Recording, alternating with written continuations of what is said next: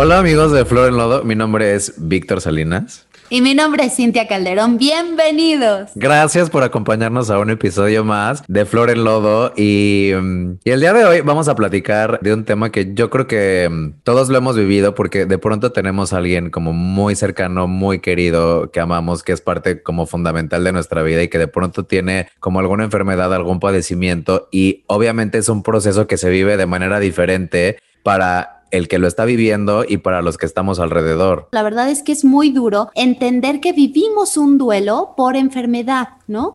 O sea, como que no entendemos que la gente cambia, que nuestros amores están cambiando constantemente. Y la enfermedad nos hace vivir un duelo de la salud, ¿no? O sea, el hecho de que nos relacionemos con, con nuestros amores de una manera sana, llega la enfermedad y nos cambia toda la rutina. Entonces, bueno, les presento, Stephanie es actriz, es cantante, es conductora, pero sobre todo algo que te admiro muchísimo, güera, es una mujer sensible con todo lo que te rodea. Ella es activista por los derechos de los animales. Vayan por favor a sus redes, acérquense. Siempre van a encontrar cómo fomenta una conciencia de cómo nos alimentamos, no solo del cuerpo, sino de la mente y del espíritu. Bienvenida, güera, Stephanie Gerard. Gracias, muchas gracias por, ah. por, invitarme. Estoy muy contenta, pues, ¿qué les digo?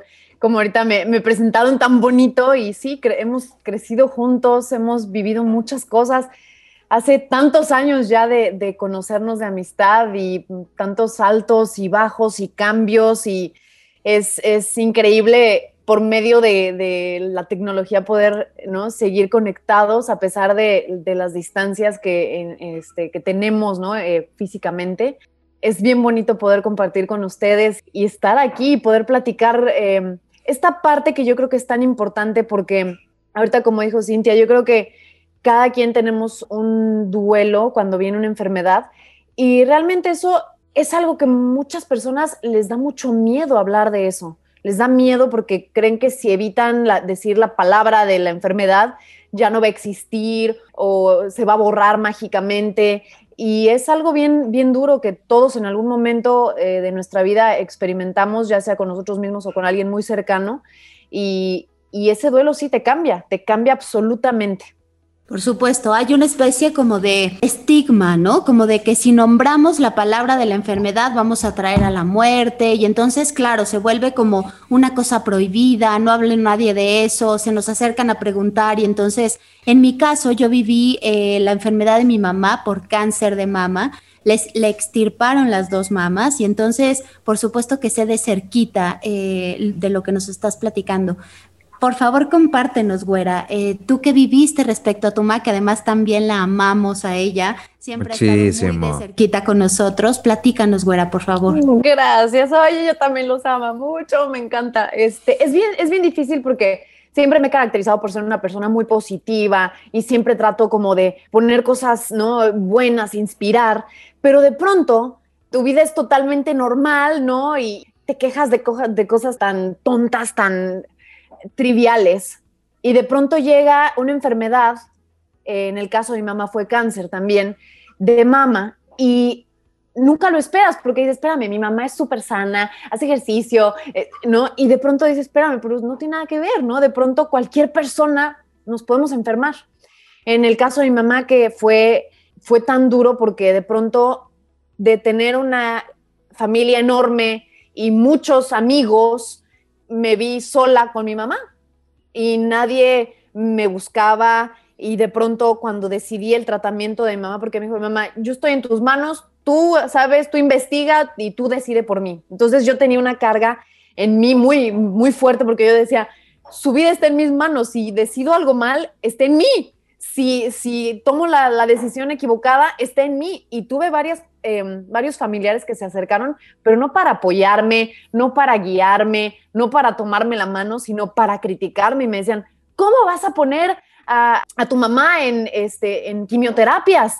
La vas a matar. Mira, checa este tratamiento, checa este tratamiento. yo, ¿tú crees que no he checado? Es mi mamá. Ya chequé todos los tratamientos, ya, ya investigué todo lo que tenía que investigar y creo que esta es la decisión adecuada. Y de pronto me, vi sola, ¿no? Sin el apoyo de, de absolutamente ninguna persona más que mis dos perritos, mi mamá y yo. Entonces ahí estaba llevándola al hospital. Tuve la fortuna de tener un par de amigos que sí estuvieron ahí apoyándome en los momentos más pesados, ahí estaba, si no, yo creo que sí no hubiera podido aguantar mucho, pero además la fuerza de mi mamá, porque cuando una persona se enferma de cáncer, no nada más la persona se enferma de cáncer, sino el familiar también se enferma. Y alguien tan cercano como era yo, su hija, yo también me enfermé y tenía que trabajar para pagar su tratamiento. Ella se, vino a Los Ángeles acá conmigo a, a tratarse y tenía yo que, estaba yo trabajando de 5 de la mañana a 1 de la mañana en varios trabajos al mismo tiempo. Me acuerdo que tenía yo de pronto invitaciones para algunos programas y eso y, no iba. Y la gente se enojaba, ¿por qué no va? Ay, qué payasa. Y yo, no soy payasa, tengo otro trabajo que me está pagando y necesito el dinero porque tengo que pagar el tratamiento de mi mamá. ¿No? Y entonces te empiezas a enfermar físicamente, mentalmente, emocionalmente y tienes que ser fuerte porque veía cómo estaba mi mamá, obviamente, en su salud declinando totalmente y no puedes llegar y llorar y sentirte mal. Tienes que ponerte pilas y eh, saber que la decisión está correcta e impulsarla y, y hacer que todo esté bien. Evidentemente, cuando alguien te dice tu mamá tiene cáncer, lo primero que piensas es se va a morir. Es lo primero que piensas, es como, ok, tiene cáncer ya, se va a morir. Eso es todo, hasta aquí llegamos. Y es muy duro enfrentarte a esa realidad, pero de pronto dices, no, a ver, espérame, vamos a investigar, si tomamos los pasos adecuados, puede tener un resultado bueno, un resultado positivo. Y también es mucho, por supuesto, más allá de, todo lo que pasa alrededor, también interna, la, la, actitud interna y emocional de saber si podemos y estamos juntas y vamos a salir adelante. Y yo intenté de todo, aparte de su tratamiento convencional de, de cáncer, compré una máquina de Rife que era de sonidos, le ionizaba el agua, fue cuando ella em, se volvió vegana, precisamente cambió de alimentación totalmente porque traía un imbalance hormonal muy fuerte en el cuerpo y fue cuando ella dijo, sí, tienes razón, tengo que cambiar de manera de comer porque obviamente algo está pasando que me está enfermando. Y, y todo ese proceso fue, fue complicado, fue un año. Fuimos en las visitas que iba registrando en el hospital, fuimos 294 días al hospital. 294 días. Fue muy duro, fueron ocho quimioterapias, fueron 30 sesiones de radiación, tres cirugías, le quitaron todo, no le quitaron las mamas, porque hice una investigación y vi que si el cáncer regresa puede regresar en otro lado. Entonces, y los tumores le desaparecieron, entonces decidí no ponerla por ese estrés físico además. Le quitaron los ganglios linfáticos de todo el brazo izquierdo, entonces ese brazo está como inservible, tiene que tener mucho cuidado, usar su manga porque le puede dar linfedima y otras cosas que son obviamente efectos secundarios, tiene osteoporosis ahorita, entonces estamos cuidándola más en su alimentación, haciendo que se alimente bien esos huesos para que no se hagan porosos, más porosos porque sigue ahorita con un tratamiento que se llama letrozol, entonces esos huesos pues, se van debilitando porque bloquea las hormonas totalmente y las hormonas alimentan a los huesos. Entonces em, me metí a investigar, pues, ¿qué les digo? Todo lo de cáncer, los tipos de quimioterapias, la, este, los ports, por qué acá, por qué acá, se le infectó uno, casi le da sepsis.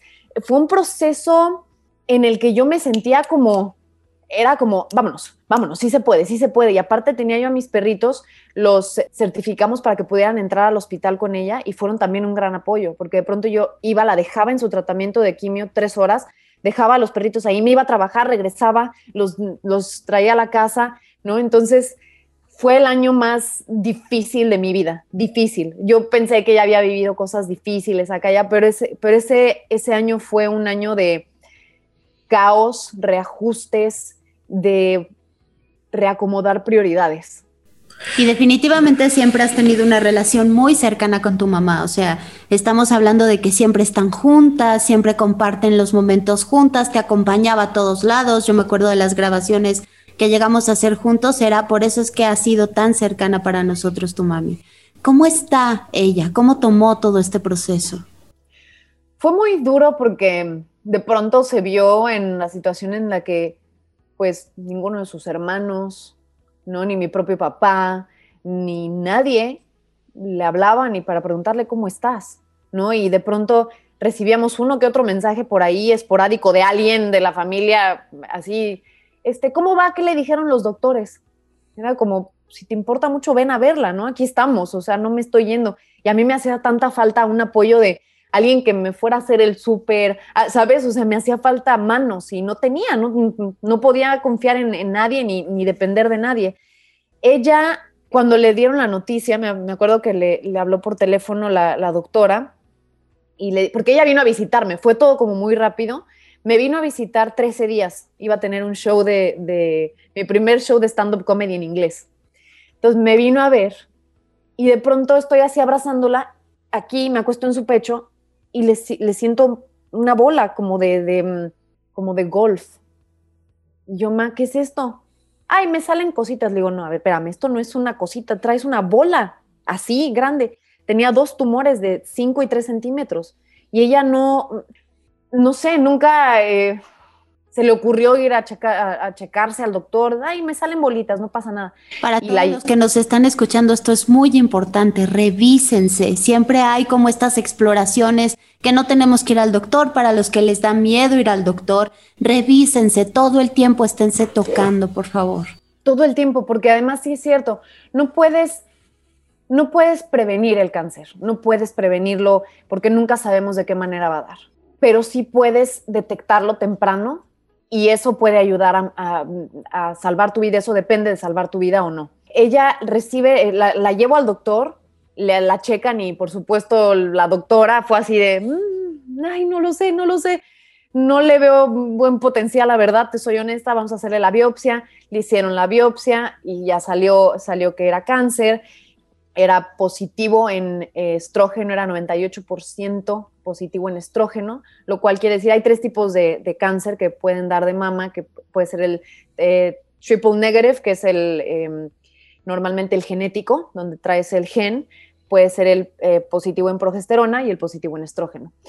La ventaja de que no sea genético es que es mucho más responsivo al tratamiento de quimioterapia. Entonces, cuando le habla a la doctora para darle la noticia de la biopsia, le dice, ya tenemos los resultados, vengan. Y dice, mamá, no, dime de una vez, necesito saber ya porque esa espera creo que es peor además que el, que el, mismo, que el mismo diagnóstico, ¿no? Entonces le dice, sí, es positiva en cáncer. Lloramos esa noche, toda la noche, fue durísimo porque fue como un, ok, eh, ¿qué puede pasar si pasa esto, no? Este, Ay, no sé, es que me acuerdo y fue como muy difícil porque no había nadie más que nosotros y yo no podía decirle más que vas a estar bien, te prometo que voy a decidir lo mejor posible para tu tratamiento. Sobre todo ella enferma, ya estaba además fregadísima porque biopsias y biopsias y doctores y doctores y eh, la mamografía, ¿no? Entonces estaba adolorida, terrible cuando le ponen su, línea central, su catéter, porque la quimioterapia va directo al corazón, porque si no queman las venas, por eso se pone el catéter. Traía el brazo así hinchado, toda cortada por todos lados, era terrible. Cuando empieza el tratamiento, se le empezó a caer el pelo, pero durísimo, se, les caen las cejas, las pestañas, se cae todo. O sea, era, era pura piel, mi mamá, era pura piel, los ojos se le resecaron eh, tanto que empezaron a hacérsele unas cuarteaduras en la, en, la córnea. Y es, y es muy duro porque nadie, o sea, la veían y se veía bien porque se, ponía, se vestía bonita y trataba de salir y me acompañaba cuando podía alguno de mis programas, iba conmigo y este, paseaba lento con mis perros. Entonces, dentro de todo, ella lo tomaba increíble. Yo le decía, eres la peor paciente, ¿no? Este, no, no, no te dejas consentir, tranquila, descansa. Y me decía, no es que si me quedo en la casa me deprimo más, déjame ir contigo, déjame dar una vuelta, déjame, puedo, puedo, ¿no? Entonces, y el tratamiento era durísimo, eran horas y horas de espera de, de que entrara el, medicamento. Yo como relojito le, si no estaba con ella, le mandaba mensaje de tu pastilla, tu pastilla, tu pastilla, que eso le evitaba que vomitara, que le dolieran más cosas y hay una cosa que se llama neolasta que le ponen en el brazo o en el abdomen, que 24 horas después de la quimo es como una jeringa y, saca em, un, medicamento que ayuda a que se bustee el sistema inmune, porque obviamente lo tira todo el, este, la quimioterapia, y eso le causaba unos dolores de hueso. Regreso un día a la casa eh, eh, de trabajar y la, encuentro en el piso, tirada en la puerta. No me pregunten cómo, la cargué hasta el coche y me la llevé al hospital. Era tardísimo. Estuvimos toda la noche en, la sala de emergencias y a la mañana siguiente eh, estuvimos, la recibieron a las 3 de la mañana, a las 4 la ve el doctor y la meten a cirugía a las 5 de la mañana estaba a dos segundos de tener una sepsis en el brazo y de que se le eh, intoxicara la sangre y morirse, porque una enfermera no le, no le enjuagó bien su línea central, entonces le provocó coágulos en, este, muy cerquita del corazón. Y todas esas cosas, mientras tanto, yo, pues en mis redes, yo, este, quimio número dos, quimio número tres, este, ahí vamos, ¿no? Intentando y todos, qué padre, uy, qué fuerte, muy bien, guerreras, qué bonito. Yo decía, sí, pero ¿por qué nadie me dice, aquí estoy para ti, qué necesitas, cómo está, ¿no? Entonces, dentro de todo, yo creo que la misma fuerza de mi mamá, el verla a ella intentar salir adelante y estar también, eso me ayudaba a mí. Eso me daba a mí. Y, actitud. Siempre hablamos en Flor en Lodo de la actitud que tenemos para enfrentar las cosas que nos tocan vivir. Y eso es la mitad del asunto. Si nosotros nos tiramos en la cama y, y estamos como en el papel de víctima, y ojo, no es fácil. Pues estamos hablando de enfermedades muy fuertes, estamos hablando del cáncer, que tenemos además muchísimos estigmas, como ya dijimos, pero lo importante es la actitud que tenemos para enfrentar esto que nos está tocando vivir. Y qué importante es como estar cerca de la gente que queremos, ¿no? Porque de pronto, o sea, solo vemos justo solo lo que hay en redes, pero nos falta una empatía muy cabrón y de verdad estar cerca, cerca, porque pues una cosa es lo que vemos y otra cosa es lo que está realmente pasando. Y ahora, después de de todo este proceso tan cabrón y tan difícil que vivieron juntas y que yo ahorita amo y, y se nos iluminó el corazón de ver a tu mamá y mandarle besos. ¿Quién es ahora Stephanie Gerard después de todo esto que pasó? Ay, soy, ahora te puedo decir que antes era de las personas que decía, ay, qué rápido se me fue el año, ay, ni lo sentí, ¿no? Era de esas personas. Y ahora disfruto cada momento. No se me va rápido el tiempo, se me va en el tiempo que tiene que ser cada minuto, cada hora, cada día. No es de, ay, se fue rápido la semana. No, no se fue rápido, se fue día por día. Cada momentito que tengo con ella, con mis perros, con las personas que, están cerca de mí, lo disfruto. E, es, es, ese momento de estar ahí y decir, qué bonito, y no se va rápido, lo disfrutas y entonces sientes ese paso del tiempo. Me cambió definitivamente la manera de ver a muchos amigos y a mucha familia, obviamente porque y ni siquiera los juzgo, ni estoy enojada, simplemente sé que cada quien tiene que vivir lo que tiene que vivir y eso nada más me hizo quizás no darles tanta prioridad a otras personas que sé que no están ahí para mí, porque siempre ponía a otras personas antes de mí. Y ahora digo, no, no vale la pena yo estresarme, yo matarme por eh, complacer a alguien. No, porque nadie hizo eso por mí. Y eso me cambió también la manera de, darle la prioridad, porque antes era, no, primero, eh, eh, el trabajo es muy importante, por supuesto, porque además sin mi trabajo no, no podría, ¿no? Pagar todo lo que, lo que he estado pagando y, y salir adelante, ¿no? Pero también esos momentos de decir, en la noche a veces, aunque llegaba yo agotada, nada más con verla dormir y ver que estaba respirando, ver que estaba tranquila. En, e, ya con eso yo estaba, nada más me acostaba, me acostaba con ella, la veía, veía que estuviera bien, que no tuviera fiebre. Y eso me, me daba fuerza, decía, está bien, ahí va, ahí va. ¿no? Y le tocaba, le tocaba y sentía como los tumores iban eh, haciendo más pequeños y yo decía, sí, sí, sí, gracias, gracias, gracias, eso es todo lo que necesito. Y eso te da, te da como otra visión porque ahora sí el, el trabajo es importante, sí, eh, ciertas amistades son importantes, pero de pronto tomo un paso para atrás y digo, ¿es realmente de vida o muerte? ¿Eso es prioridad? ¿Puedo, me voy a arrepentir si hago esto o no? Entonces ya lo pienso, ¿saben? Entonces ahora como que digo, ¿realmente quiero hacer esto? No, realmente no. Lo estoy haciendo porque tengo que.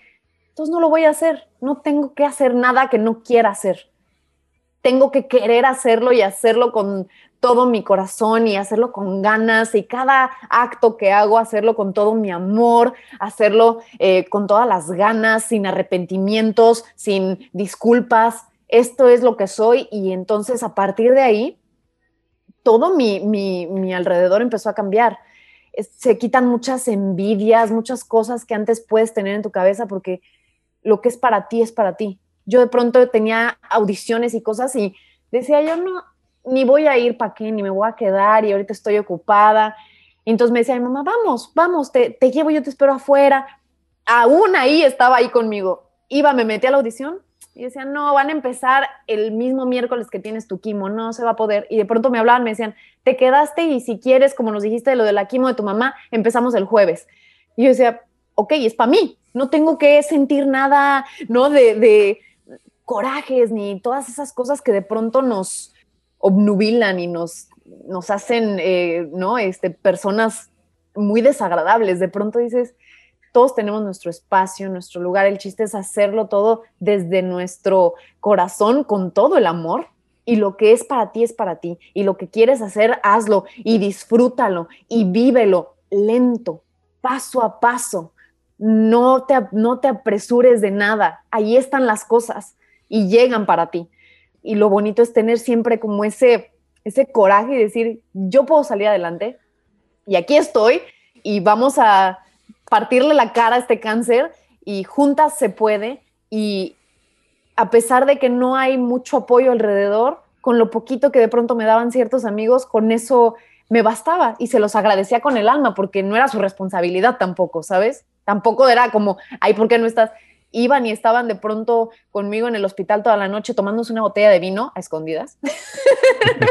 este, y eso para mí era todo, era, era lo más que necesitaba, ¿no? Y, y, este, y verla ahora bien, por supuesto, le cambió su, un músculo, se lo rompieron en la cirugía, el otro brazo no le sirve muy bien, eh, su pelo no le creció igual, pero verla sana y verla que está bien, a pesar de toda esa friega que le dieron con el tratamiento, y verla que está viva y contenta y disfrutando, esa es mi mayor recompensa. Seguramente hay mucha gente que nos está escuchando, Steffi, que no sabe cómo acercarse. O sea, yo estoy, siempre ha sido una mujer muy luminosa, muy entregada, muy pasional. Entonces, seguramente hubo gente que, que quería estar cerca, pero nos da miedo, no sabemos cómo. Y justo creo que este, este testimonio viene muy bien porque no, no, hace falta como dar grandes respuestas. Hace falta un ¿qué necesitas? Eh, ¿Ya comiste? Eh, ¿Qué te hace falta? ¿No? Nada más. No tenemos que dar respuestas maravillosas ni, ni, ni dar nuestra opinión que a veces eh, la verdad es que está muy de más. Entonces, Gracias, gracias, Güera, gracias por compartir esto, gracias porque además somos gente muy, muy cercana y que hemos crecido y, sabes que lo que necesites, aquí estamos siempre. Gracias, yo Oye, y yo me atrevo a hablar por los dos, la verdad es que es increíble saberte y saberlas bien, sanas, contentas y estamos muy orgullosos de ti porque eres una doer, Está muy cabrón, como siempre es. Puta, ahora está conduciendo un programa, ahora está sacando un disco, ahora está apoyando esta causa, ahora está conduciendo, ahora está.